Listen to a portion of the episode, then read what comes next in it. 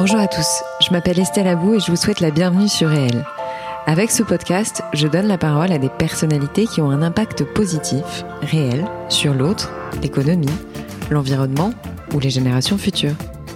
Par leurs actions, leurs entreprises, leurs pensées, leurs œuvres ou leurs visions, ces hommes et ces femmes contribuent d'une manière ou d'une autre au monde de demain et à celui d'aujourd'hui. Si vous aimez le podcast et que vous voulez me soutenir dans ma démarche, la meilleure manière de le faire, c'est de vous abonner, de mettre 5 étoiles à l'épisode, de le commenter ou encore d'en parler autour de vous sur les réseaux sociaux et dans la vie réelle. Alors je vous souhaite une très bonne écoute et on y va.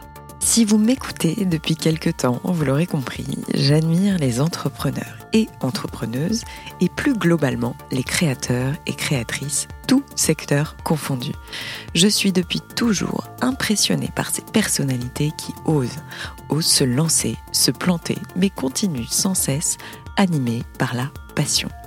Et puis, il y a celles et ceux qui accompagnent ces personnalités, leur permettant parfois de vivre de leur création et parmi eux, YouTube. Avec 2 milliards d'utilisateurs mensuels dans le monde, dont 40 millions en France, YouTube est désormais un accélérateur de talent incontournable. Et comme j'aime bien comprendre le pourquoi du comment des phénomènes de société, je vous propose une conversation avec la directrice France de YouTube, Justine Rist. Précision importante, cet épisode est sponsorisé par YouTube, mais promis promis, je ne l'aurais pas accepté si je n'avais pas eu le droit de garder ma liberté de ton et de parole. Alors, bonne écoute et surtout, comme d'habitude, n'oubliez pas de partager l'épisode et de m'écrire pour me dire ce que vous en avez pensé. Justine Rist, merci beaucoup euh, d'être présente dans mon podcast. Merci à toi, Estelle. Euh, je suis vraiment honorée et surtout très curieuse en fait parce que euh, tu es la directrice France de YouTube. et je, je me, j'avais vraiment hâte de faire cette interview avec toi. Je précise une chose, c'est qu'on porte des masques toutes les deux pour des raisons de période. Euh, voilà, mais sans plus tarder, est-ce que je peux te demander de te présenter euh, autant personnellement que professionnellement, euh, en ne nous disant que ce que tu as envie de nous dire, bien entendu? Bah, Déjà, merci encore Estelle de, cette invitation. vraiment ravie d'être là pour échanger ensemble. alors, ce que je peux te dire de, moi, c'est donc, donc Justine Rist, j'ai 46 ans. Euh, d'un point de vue perso, on peut dire euh, j'ai trois enfants euh, en pré-ado, ado et jeune adulte phase. Donc c'est très intéressant. C'est beaucoup de boulot, je suppose. C'est une expérience, une nouvelle expérience parentale. J'aime beaucoup, moi je suis adepte euh, de, de, sport comme le running et, tu verras que dans le métier euh, et dans les univers qu'on fait, j'ai trouvé beaucoup de points communs entre le running et en particulier euh, la discipline du marathon et ces sujets de, résilience et d'endurance mm. dans des environnements très changeants mm-hmm. qui sont le cas aujourd'hui. D'un point de vue professionnel, moi j'ai démarré ma carrière alors, euh, j'ai fait une école de commerce euh, que j'ai terminée en Argentine, où j'ai dû rester six, mois. Et je suis restée deux ans et demi parce que j'ai eu un coup de cœur incroyable pour, euh, pour l'Argentine. Ça se comprend en même voilà. et quand je suis revenue en Europe, et en particulier en France, j'ai euh, trouver un job euh, dans la société de production qui s'appelle qui s'appelle toujours Endemol, mm Endemol Shine aujourd'hui. Mhm. Donc c'était euh, sous l'ère de Stéphane Courby, Arthur, Virginie Calmels mhm. aussi qui venait d'entrer en même temps que moi. Et euh, c'était euh, euh, un moment hyper intéressant parce que je m'occupais de toutes les exploitations digitales dérivées des programmes à l'antenne. Mhm. Et c'était l'époque des énormes mastodontes de l'entertainment mhm. en France, des grandes émissions de divertissement sur TF1, les, je sais pas, les Miss France, Fear Factor, mhm. Star Academy, etc. Donc un terrain de jeu sur le digital qui était énorme. Et c'était le début des Google et des réseaux, etc. Donc voilà. J'ai fait dix ans euh, dans cette aventure et en 2013, j'ai rejoint euh, Twitter pour ouvrir le bureau de Twitter en France. Et donc là, c'était à la fois euh, le chemin et le voyage euh, du monde, on va dire, d'entreprises un peu traditionnelles, quoique très internationales, mais au monde de la Silicon Valley, mhm. dans une configuration assez atypique, puisque c'était l'ouverture du bureau français. Donc on était comme une start-up à l'intérieur d'un grand groupe comme Twitter, et un momentum d'une nouvelle plateforme qui arrivait tout. Donc c'était formidable. Et en même temps, incroyablement fort en termes d'apprentissage puisque c'était euh, à ce moment-là qu'on a eu toutes les séquences des, attentats en France, euh, du Bataclan, du, euh, de, Charlie, etc. Donc mhm. ça a été vraiment une confrontation directe et avec ces enjeux aussi de, de, rôle et de responsabilité de, ces mm, mm, plateformes. Mm, et puis en 2017, j'ai rejoint les équipes de YouTube. Donc c'est un peu un chemin qui allait du contenu à la conversation, à vraiment la, la, la distribution, la plateforme qui héberge bah, toute cette création. Euh, et donc depuis 2017, donc ça va faire euh, maintenant juillet 2017, donc quatre ans euh, et demi maintenant, je m'occupe de, de, YouTube en France, mhm. qui est un, un mandat assez vaste et en même temps qui se fait une entreprise qui se fait en collaboration avec toutes les équipes ici de, de YouTube France pour faire que YouTube en France soit un, un succès avec toute l'exception française qui nous caractérise. C'est une grande équipe, je suppose. Il y a beaucoup de monde, non? Alors c'est pas une très grande équipe en fait. Euh, on est euh, sur le terrain, on est à peu près une, une cinquantaine de personnes. D'accord.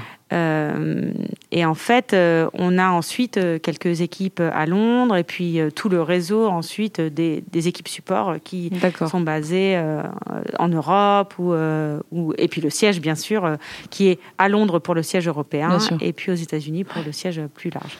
Alors moi, je suis toujours très curieuse de savoir à quoi ressemble une journée de travail au quotidien de Justine. C'est-à-dire, quand j'ai des gens qui font euh, de tels métiers, si tu veux, je trouve ça impressionnant. Euh, donc, je suis très curieuse de savoir à quoi ressemble une journée de travail de, enfin, une de tes journées de travail. Alors. Euh, je te passe la partie perso parce que... qui commence à 6 h du matin. Il y, a quasiment une demi-journée avant 9 h du matin, mais ça, comme beaucoup d'entre nous. Hein. Euh, mais en fait, euh, j'ai une chance inouïe dans mon dans, dans mon métier, c'est que il euh, n'y a pas une seule journée qui se ressemble. Donc tu vois, je peux avoir une journée où je vais commencer avec un rendez-vous avec, je sais pas, un partenaire réseau, les fameux networks de youtubeurs, de talents vidéastes, et on a des champions français comme Webedia par exemple. Mmh. Euh, ensuite, euh, bah, je vais avoir euh, un un steering committee, donc des comités de pilotage sur nos différents enjeux que peuvent être, je sais pas, bah, justement les créateurs ou que peuvent être les sujets de responsabilité, etc. Euh, je vais ensuite euh, rencontrer, euh, bah, par exemple, les équipes de Télérama parce qu'on travaille sur des sujets ensemble.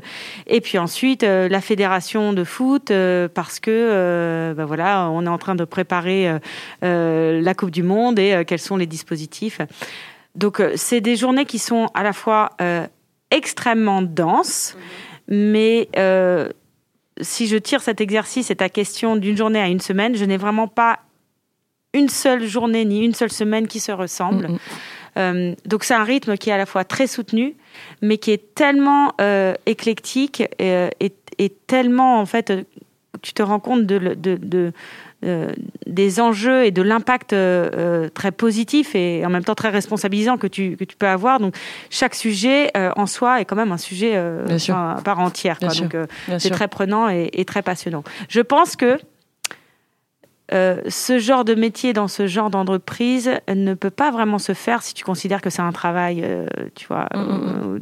tu peux pas avoir une routine et, sûr, et des, des, mais parce qu'on est tous mus d'une première passion qui est euh, qui est la passion de, en fait, euh, de la création. Mhm. Euh, et, et, je vais te dire, moi, ce qui m'a vraiment attiré dans cette aventure YouTube en 2017, quand j'ai eu cette opportunité, c'était de dire, mais en fait, il y a l'exception culturelle française se reflète aussi sur YouTube quand tu mhm. regardes la qualité mhm. des YouTubeurs, des différentes chaînes, dans leur diversité, dans leur, dans leur qualité de production. Et en fait, c'était une chance inouïe, incroyable, que de pouvoir participer, euh, tu vois, à mon échelle, euh, à, à, cette aventure-là. Alors justement, je voudrais en parler un peu plus euh, en profondeur concernant la création audiovisuelle. Parce que d'abord c'est un sujet qui me tient à cœur puisque j'ai travaillé dans ce secteur, donc donc forcément ça m'intéresse. Euh, et j'ai vu que YouTube a été au cœur de partenariats euh, soutenant cette création euh, audiovisuelle, et notamment avec le prix YouTube au Festival international du film d'animation d'Annecy. Annecy, ouais. Euh, mais je voulais te demander, est-ce que tu aurais d'autres exemples euh, à nous donner qui vont dans ce sens euh, d'une reconnaissance de la culture française des youtubeurs, en fait, qui est désormais une nouvelle catégorie de créateurs d'art, d'art artistique, Complètement, en fait. carrément. Bah déjà, plus largement, je peux te mentionner, par exemple, la manière dont on travaille avec le CNC. Mhm. Donc le Centre national du cinéma, qui est vraiment, euh, pour, vraiment une spécificité française. Mhm. Euh, et depuis cinq ans, on a tissé des liens très forts avec le CNC. qui font, vont de du CNC, du Fonds Jeunes Talents du CNC, à toutes ces entreprises communes qu'on a pu faire autour des festivals. Donc là, tu cites euh, tu cites Annecy. Euh, en fait, on a créé un prix YouTube dans le cadre du festival d'Annecy. Et d'ailleurs, euh, bah, typiquement un Cyprien, par exemple, mhm. qui a une création d'animation qui est géniale et dingue et, qui d'ailleurs fait largement son chemin, en était était un membre du jury. Mais on a reproduit ces logiques de résidence de création, par exemple, au Festival de Cannes cette année, mhm. où on a emmené des vidéastes à la fois des médiateurs culturels et des euh, youtubeurs qui sont sur la thématique et qui sont dans la production de, mhm. fiction. Exemple François Descraques euh, mhm. pour son Visiteur du futur. Mhm, euh, on les emmène dans la quinzaine, dans les coulisses de la quinzaine, main dans la main avec le CNC. Et pour eux, c'est une immersion dans ce monde, dans cette industrie-là, dans une logique d'accélérer leur professionnalisation en fait. Donc D'autres exemples, c'est euh, euh, euh, tout ce qu'on fait avec. voilà, on a reproduit avec Sérimania aussi, avec le festival de Clermont-Ferrand, mhm. donc sur la partie court métrage, ce genre d'association. Et plus largement, on a depuis toujours vraiment toute une série de programmes, d'ateliers, de masterclass mhm. avec les créateurs, main dans la main avec des acteurs comme le CNC, qui sont des acteurs de référence. Pourquoi? Parce que euh, on est vraiment dans une logique de les aider à cette professionnalisation, à se structurer. Quand tu regardes les vidéastes youtubeurs aujourd'hui, en fait, euh, tu as ceux qui, qui, qui, démarrent, qui émergent, et puis euh, qui très rapidement deviennent des entrepreneurs avec euh, toutes les problématiques euh, bah, d'avoir des équipes, enfin que tu connais très bien, euh, voilà, d'avoir des salariés, d'avoir, si je prends par exemple une créatrice comme Manon Bril, qui a cette chaîne, c'est une autre histoire. Aujourd'hui, elle a une équipe de cinq personnes, elle a des CDI, et donc comment est-ce que tu peux aider toute cette filiale, en filière en fait, mm. à pouvoir bien se professionnaliser pour continuer de pouvoir avoir un maximum de leur temps consacré à la création, euh, et, vraiment euh, être mieux équipés sur le reste. On a des accords historiques avec les entités comme la SACD, mhm. euh, la Société des, auteurs, compositeurs, mhm. dramaturges, avec la SCAM aussi, mhm. qui s'occupe plus de la partie des, des journalistes, des, des, vulgarisateurs, où on a des accords depuis, enfin, depuis que YouTube existe, grosso modo. Et, pareil, on, on, est vraiment dans ces logiques de programmes spéciaux qui les aident à se professionnaliser, à se, à se rencontrer aussi et puis à faire découvrir euh, les œuvres. Et alors, euh, vous les aidez à se professionnaliser, mais vous aidez aussi euh, à faire en sorte que le piratage, enfin, j'ai cru comprendre que vous aviez une sorte d'accord entre le CNC et vous pour lutter contre le piratage. Et je suis très curieuse de savoir comment vous vous y prenez en fait. Ouais. Ouais, C'est un très bon point. En fait, il se trouve que un des gros enjeux de la création, c'est protéger son œuvre. Bien sûr. Euh, évidemment, quand, quand tu t'appelles en démol, par exemple, et que tu as des équipes digitales euh, voilà, très développées, euh, tu peux avoir des ressources qui s'occupent de ça. Mais quand tu es un indépendant, voilà, dans le registre plus du cinéma d'auteur ou des studios indépendants, c'est très difficile. et du coup, et d'ailleurs cinéma indépendant qui est aussi notre particularité en France. Donc comment est-ce que tu peux, comment est-ce qu'on pouvait participer à cette préservation-là? On a fait en 2017 un accord avec euh, le CNC et l'entité ALPA qui est l'autorité euh, de lutte, lutte contre le piratage euh, en ligne. et en fait, on a mis à disposition notre outil qui s'appelle Content ID, qui est un outil qui protège sur YouTube les œuvres. Ça marche par des principes d'empreinte numérique que tu aies une chaîne YouTube ou que tu n'aies pas de chaîne YouTube, je suis un studio indépendant, je vais déposer un fichier, mon, mon, œuvre en fait sur euh, euh, cet outil ça va en prendre l'empreinte numérique et à partir de là, moi ayant droit, je vais décider si je souhaite autoriser l'utilisation de mon œuvre dans des extraits par des chaînes euh, tiers d'utilisateurs de Kidam tiers. Euh, si je vais refuser interdit l'extrait, à ce, moment-là, dès qu'un extrait est repéré, alors l'outil Content ID neutralise interdit et donc tu peux pas tu peux pas faire une vidéo avec. Mmh. Je peux aussi décider d'autoriser et de monétiser et dans ces cas-là, c'est autorisé il y a de la publicité, puisque c'est le modèle euh, économique, le modèle mmh. économique de YouTube, la publicité. Mmh. Et l'ayant droit euh, en, en, détient la, les revenus. D'accord. Donc, euh, il faut savoir que cet outil Content ID, c'est un outil qui a été créé pratiquement à la genèse de YouTube. YouTube, c'est une plateforme qui est nativement vidéo. Mhm. Donc, euh, c'était juste essentiel, tu vois, pour euh, vraiment cette plateforme-là, avec cette unité de, de, de, de création-là, de pouvoir le protéger. Ça a été un investissement colossal, plus de 100 millions de ah dollars. Et aujourd'hui, dans le monde, on a à peu près, on a plus de 10 000 partenaires. je crois qu'on a 80 millions d'empreintes euh, numériques d'œuvres. Et je précise, c'est très important, que tu aies ou que tu n'aies pas de chaîne YouTube. Donc, c'est pas du tout conditionné à une présence sur YouTube. Tu vois ce que C'est incroyable. Ouais. Donc, ça couvre beaucoup plus que YouTube. Bah, bien sûr. Voilà. Donc ça, c'est l'accord qu'on a fait en 2017 avec le CNC. Et pourquoi ça est passé par l'ALPA C'était justement pour permettre à toutes ces sociétés plus petites, indépendantes, d'avoir ce guichet unique qui leur permettait de les accompagner dans cet accès à cet outil qui, euh, normalement, est réservé aux, acteurs euh, plus euh, développés. C'est carrément de la création de produits en fait. C'est vraiment indépendant de YouTube quasiment.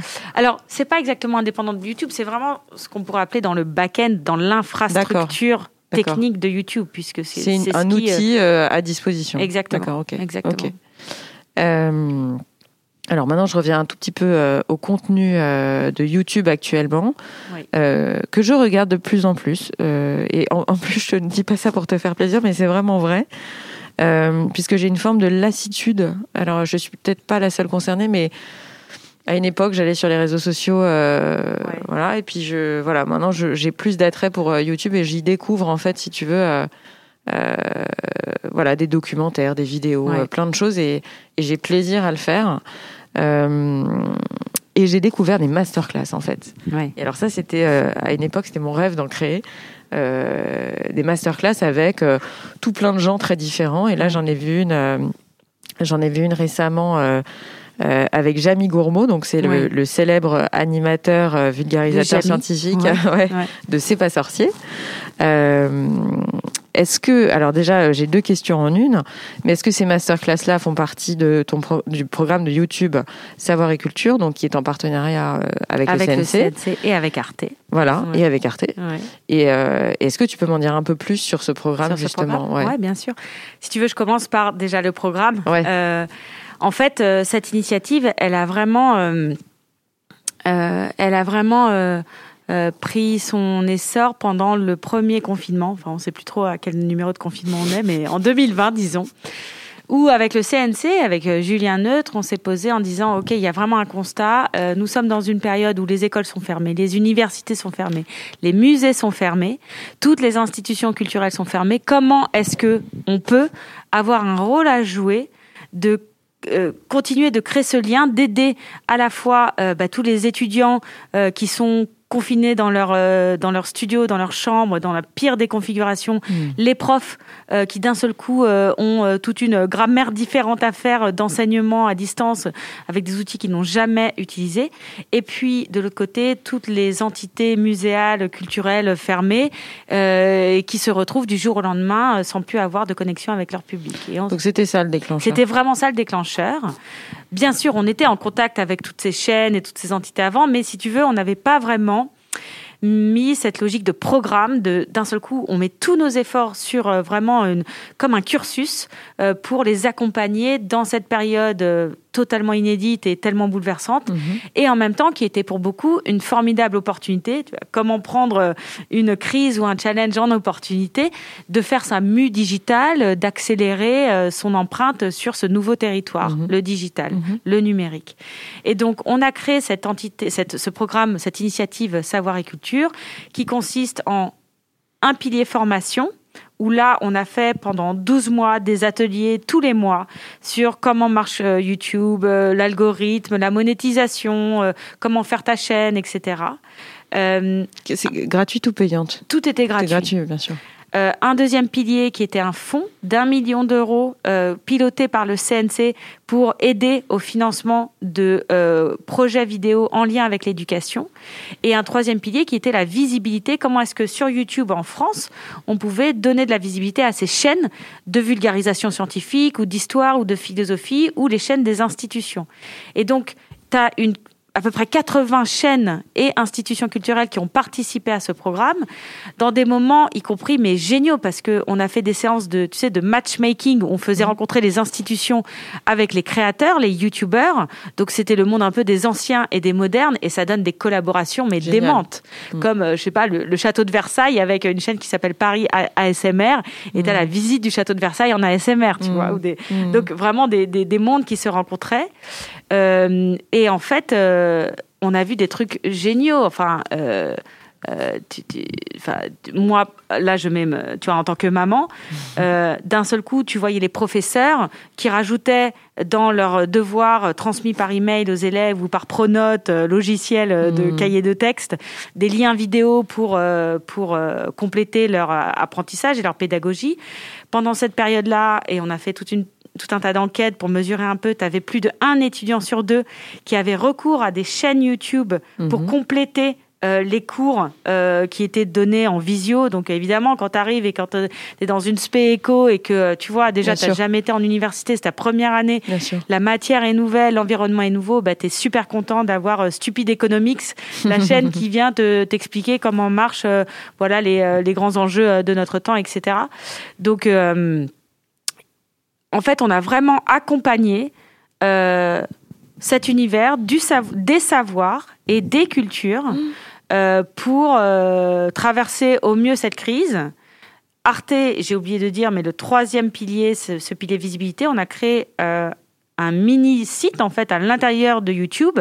Si tu vas sur l'onglet Explorer, tu as un encart, une étagère savoir et culture. Et dedans, tu as tout un tas de playlists qui sont actualisées chaque semaine par Arte parce que c'est Arte qui en fait la curation. Et là, tu peux découvrir bah, tout un tas de chaînes qui ont de 300 abonnés à, 3 millions d'abonnés euh, autour de thématiques euh, savoir et culture. Donc c'est extrêmement large. C'est génial. Voilà. Et donc ça, si tu veux, je sais que tu parles beaucoup de sens. Euh, et je sais que, tu vois, typiquement, cette période du Covid qui a été tellement difficile pour nous tous, je n'ai jamais ressenti autant de sens qu'à ce moment-là dans ce qu'on pouvait faire et dans ce que la plateforme pouvait aider à contribuer. raison d'être. Exactement. C'était incroyable, quoi. Et, euh, et, en fait, cette initiative a été tellement plébiscitée, a tellement euh, plu qu'on a décidé de la poursuivre en 2021. Euh, et en 2022 en l'occurrence, parce que c'est un peu, tu vois, on a, on a annoncé ça en septembre. Euh, et donc on va continuer euh, sur, les trois volets, sur, sur les trois volets, l'investissement, formation, fonds et visibilité. on va continuer l'année prochaine. Et donc, Deuxième question, les masterclass. C'est dans ce cadre-là euh, qu'on fait des masterclass. Euh, et en fait, c'est génial parce que pour les vidéastes, qui sont pas forcément tous euh, connectés, qui se connaissent pas forcément tous, etc., d'un seul coup, quand tu leur donnes l'opportunité, alors euh, on est dans une période où on peut refaire euh, des moments de masterclass à tous dans une salle, etc.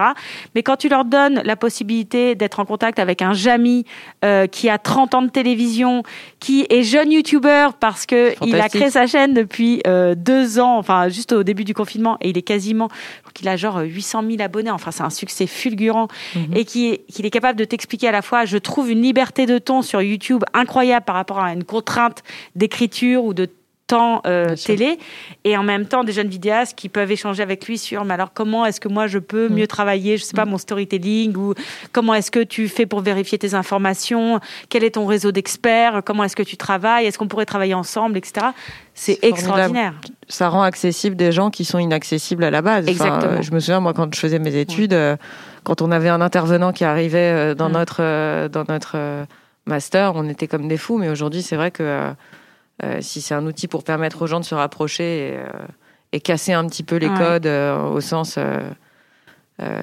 d'apprentissage, c'est quand même fantastique. Bah, Ouais. écoute, je ne savais pas tout ça, tu vois, tu m'apprends plein de choses, mais euh, et en plus, je trouve ça bien d'en parler parce qu'au moins, voilà, euh, plus les gens le savent et mieux c'est, puisque bon, ça reste relativement. Enfin, si t'es pas dessus toute la journée, t'es peut-être pas censé le savoir. Tu vois, il y a pas de la pub euh, dans la rue. euh, Non, alors cela dit, en ce moment même où nous parlons, Ah. euh, si tu prends le métro, si tu vas dans les rues de Paris, tu vas voir une campagne justement de qui fait qui met en lumière la création, enfin l'industrie créative et le côté entrepreneuriat euh, de nos euh, vidéastes. C'est en ce moment, voir- là, la Ouais, campagne En ce moment, tu vas voir. euh, tu vas voir Cyprien, tu vas voir euh, bah, justement Manon Bril, tu vas voir Kaiser, le boulanger.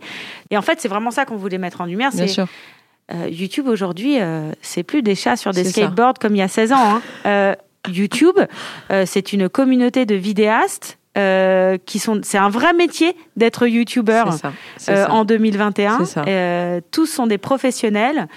Et euh, comme tu disais, tu as un plaisir, euh, et je suis ravie de t'entendre euh, dire ça, mais de, de passer du temps sur YouTube, euh, dans des docus, dans des, en plus dans des contenus qui sont euh, en général beaucoup plus longs, voire même très longs. Pas qu'à la télé ou qu'ailleurs. ouais, Donc, exactement. enfin, tu, tu trouves des choses que tu trouves pas ailleurs, en fait, Mm. tout simplement.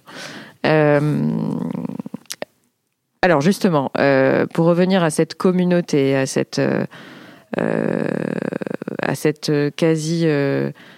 Euh, à ce quasi-monde, en fait, parce que YouTube, Oui. c'est quasiment un monde euh, à lui-même. Euh, J'étais curieuse de savoir quel était l'impact économique Oui. de YouTube, tu vois, en France, concrètement aujourd'hui, euh, sur euh, éventuellement euh, euh, la création euh, d'emplois, euh, euh, l'ajout euh, d'euros euh, au PIB de la France. Euh, voilà, parce que je pense que les gens se rendent compte que c'est euh, immense, mais je crois qu'ils ne mesurent pas C'est un peu encore. euh, intangible. ouais, Ouais, et ouais. puis ils mesurent pas encore l'impact sur la France, en fait, tout simplement. Mm, tu as raison. Alors, c'est une excellente question. Euh, et en fait, on s'est posé exactement la même question. On a fait un exercice en 2019 qui s'appelle un, un- un impact report, un Mhm. rapport d'impact, pour essayer de mesurer euh, quelle était euh, la contribution à l'économie française de YouTube. Mhm. C'est euh, c'est une étude qu'on a faite avec un tiers qui s'appelle Oxford Economics. Donc c'était très important que ce soit quelque chose d'opéré par un tiers externe à nous. hein. Mhm. Euh, et euh, comme tu le disais, en fait, YouTube c'est un écosystème. Mm. Tu as d'abord le en première ligne, on va dire le modèle direct de YouTube qui est la publicité avec euh, une logique de partage de recettes publicitaires. Quand un annonceur fait une campagne sur YouTube et va payer 10 euros, tu en as plus de la moitié qui va aller au détenteur de la chaîne sur laquelle on va voir cette publicité et l'autre moitié euh, pour YouTube. mm, mm. Donc ça, c'est depuis sa genèse, YouTube reverse plus de la moitié de ses revenus euh, aux détenteurs de chaînes. Et ensuite, comme on l'a évoqué, en fait, euh, aujourd'hui, 16 ans après sa création, euh, bah, les youtubeurs, ce sont des entrepreneurs. Tu as des champions français. Je te parlais de Webedia, Mhm. euh, au départ, tu sais, les MCN, les multi-channel network, les réseaux de, de talents euh, qui sont des champions mondiaux. Tu as une société comme Believe Digital, Believe Music, qui est un des distributeurs de musique sur le digital, qui, pareil, rayonne dans le monde. Et toute cette création de valeur directe par le reversement de plus de la moitié de nos revenus et indirecte par euh, toutes ces activités et ces métiers euh, autour et derrière les vidéastes, Mhm. on a pu mesurer que ça correspondait à euh, plus de un demi-milliard euh, d'euros de contribution à- au PIB France Mhm. et euh, 15 000 emplois, temps plein ou équivalent, créés en 2019. Donc euh, voilà, c'est vraiment tangible et c'était hyper important euh, pour nous de pouvoir mesurer cette contribution euh, Et de la faire savoir. et de la faire savoir, absolument. Bien sûr.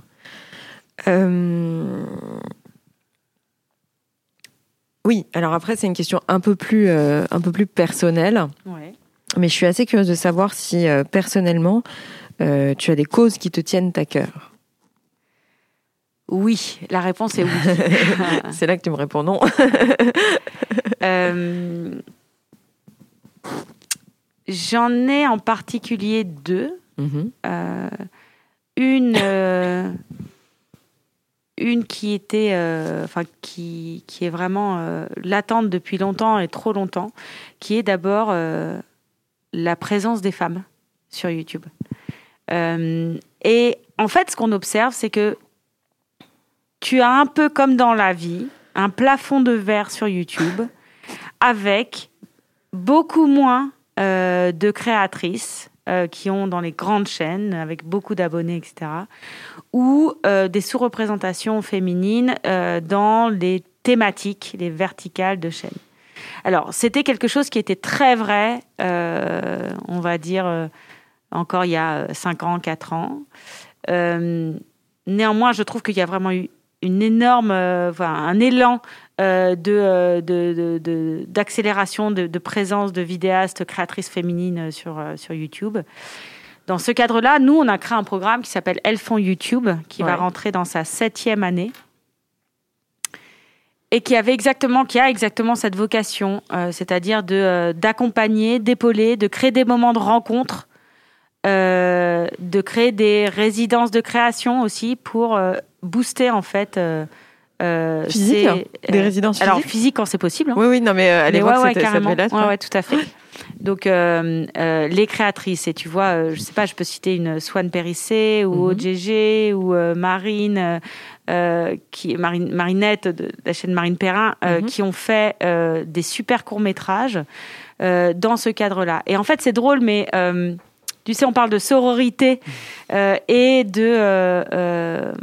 On ne sait pas vraiment pourquoi, mais cette, euh, cette solidarité que tu peux avoir entre les hommes, d'entraide, etc., bah, tu l'as beaucoup moins. Mhm. Euh, pour plein de raisons différentes, parce qu'on n'ose pas, parce que, euh, euh, enfin voilà, tous les blocages qui peuvent euh, être euh, émanés de, de nous.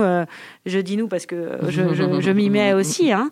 Mais voilà, ça c'était vraiment un premier enjeu dès que dès que je suis arrivée. Et je précise que ce programme existait déjà depuis deux ans Mhm. quand je suis arrivée. Donc c'était vraiment un grand plaisir de Et tu voir veux ça. faire en sorte qu'il continue. Voilà. Mhm.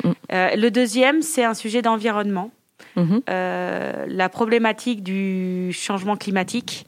Euh, en fait, euh, elle nous concerne à la fois.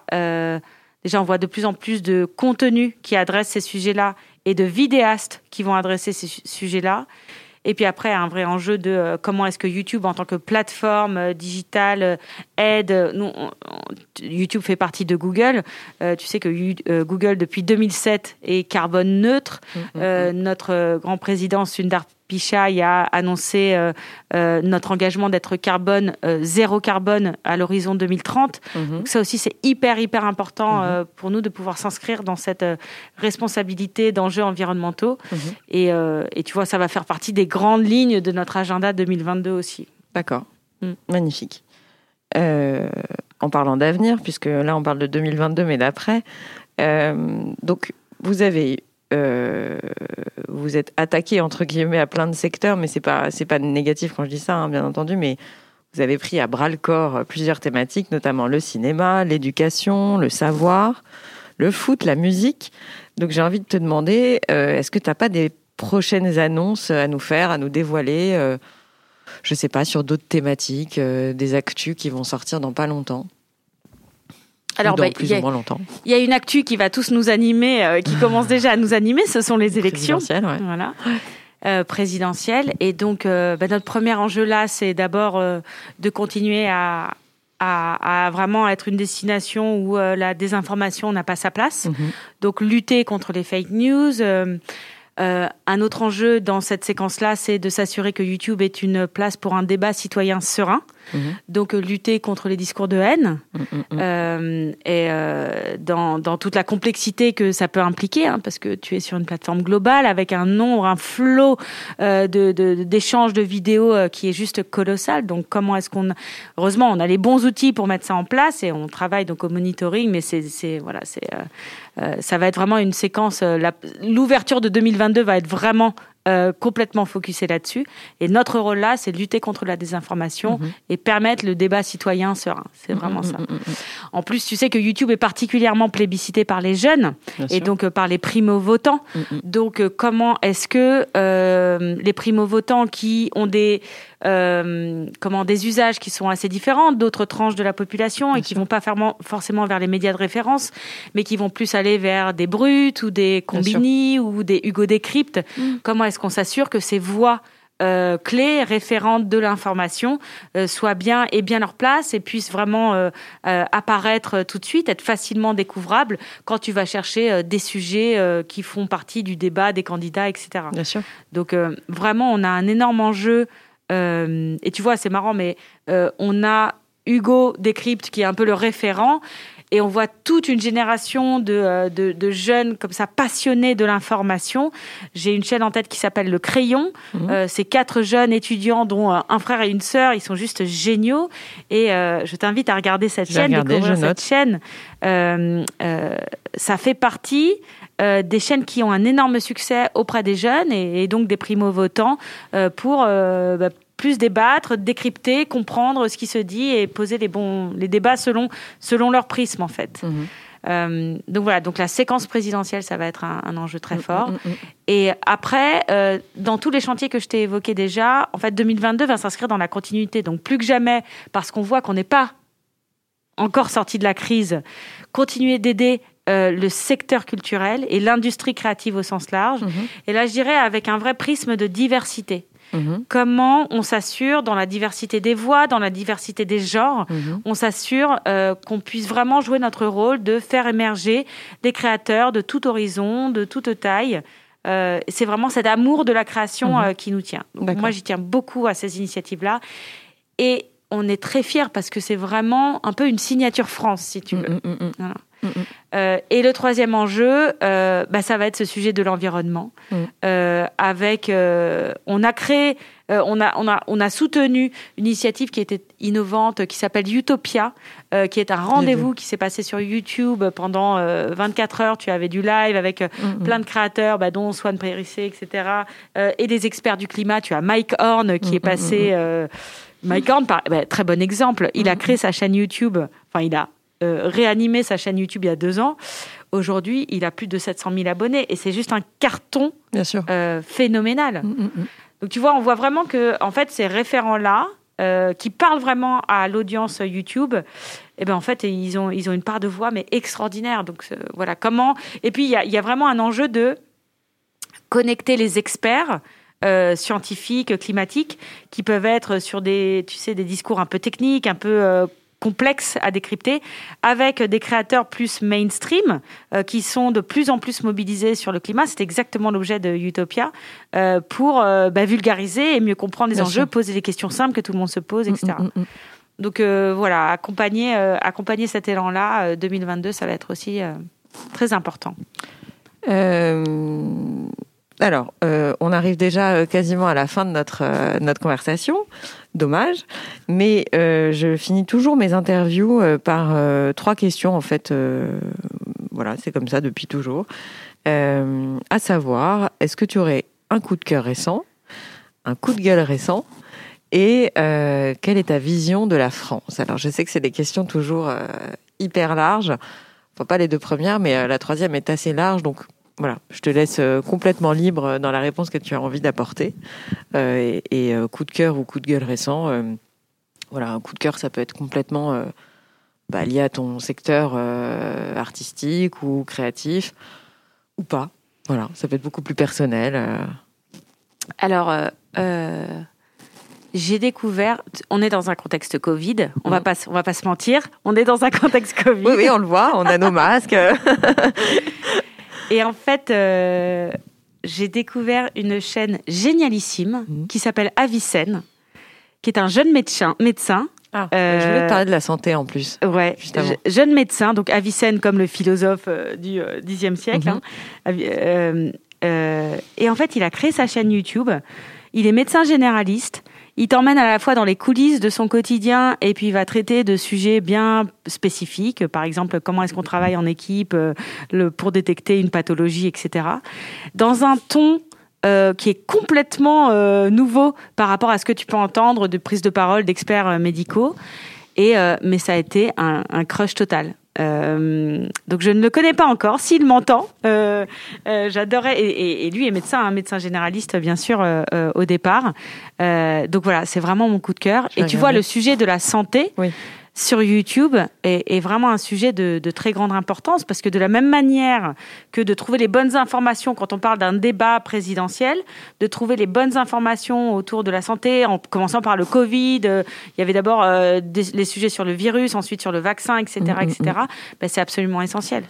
Donc, euh, par exemple, on a commencer à vraiment accompagner de manière beaucoup plus sur mesure des entités comme Santé publique France ou des entités comme ceci pour euh, bah, utiliser le maximum de la puissance de, YouTube.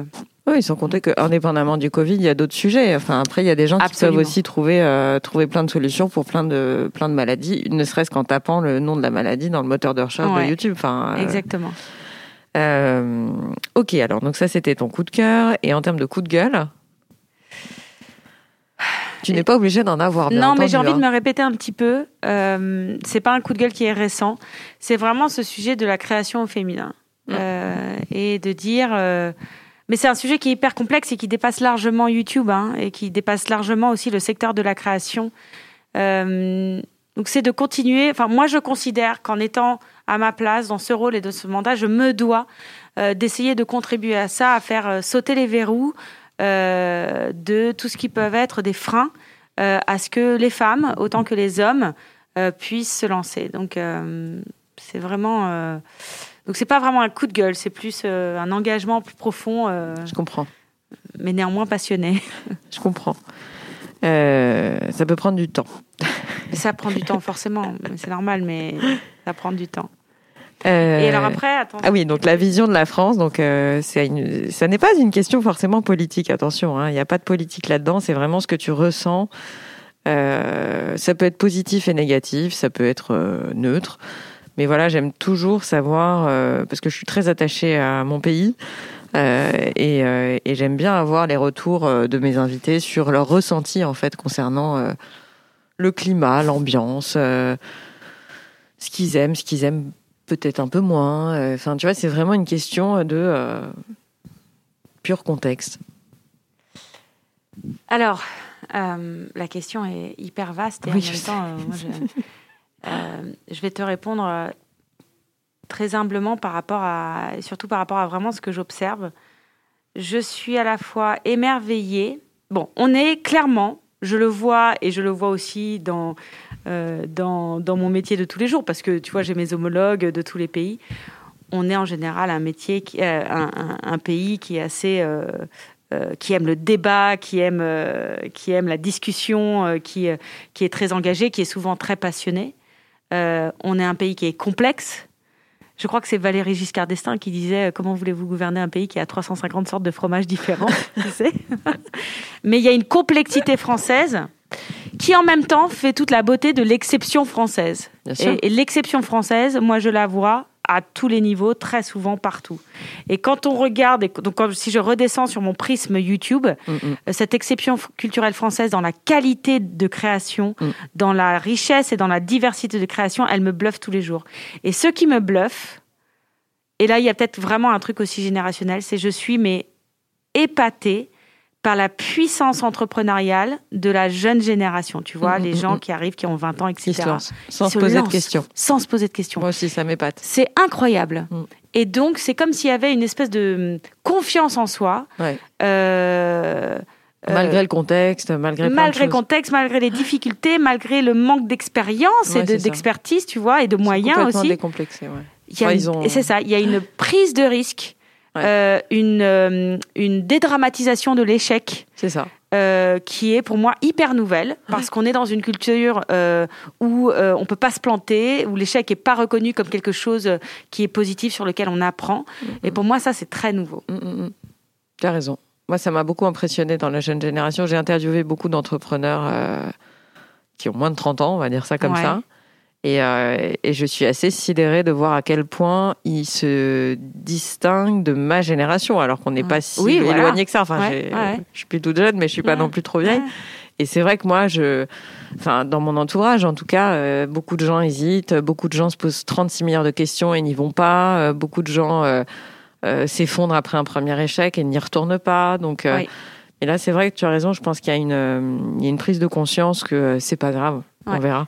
Et cette prise de risque, d'ailleurs, elle est très anglo-saxonne, hein, tu sais. Beaucoup plus que, ouais, beaucoup plus que française. Où nous, on a tendance à appréhender une opportunité par le risque. Ouais ou, plutôt une, voilà une, une opportunité ouais et, et, les, et les, les anglo-saxons par vraiment euh, l'opportunité que ça peut représenter et je suis vraiment euh, bluffée bluffée par ça ouais euh, mais tu as raison il faudrait que faire en sorte que maintenant les femmes euh, aillent un peu plus dans ce sens-là même s'il y en a hein. mais mais c'est vrai que ça reste assez malgré tout masculin en fait cette démarche reste encore assez assez masculine, bizarrement.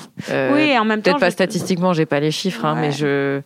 J'ai un peu le sentiment que le fait d'y aller comme ça sans trop se poser de questions, ça reste encore un peu un peu masculin. Au talent, mm. au culot, au talent. Voilà, c'est ça. Mais bon, mm. après, ça, c'est sûr que. Euh, bah écoute, euh, Justine, merci beaucoup. En tout cas, j'étais vraiment ravie d'échanger avec toi. Est-ce que tu veux ajouter quelque chose? Est-ce que tu as peut-être éventuellement une chose que tu as oublié de me dire, que tu voudrais ajouter? Peu importe. Voilà, tu n'es pas obligé, euh, bien entendu, mais. Euh, non, écoute, j'espère que notre entretien euh, aura donné envie à ceux, celles qui. Bah, C'était riche en tout cas. N'ont pas forcément le réflexe YouTube, mm, mm.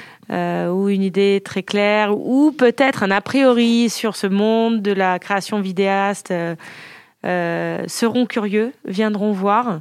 Et, et vraiment, on peut être très fier de notre création française parce qu'elle est sublime. Quoi. Merci beaucoup, Justine. Merci beaucoup à toi, Estelle. À bientôt. Au revoir. Bonne continuation.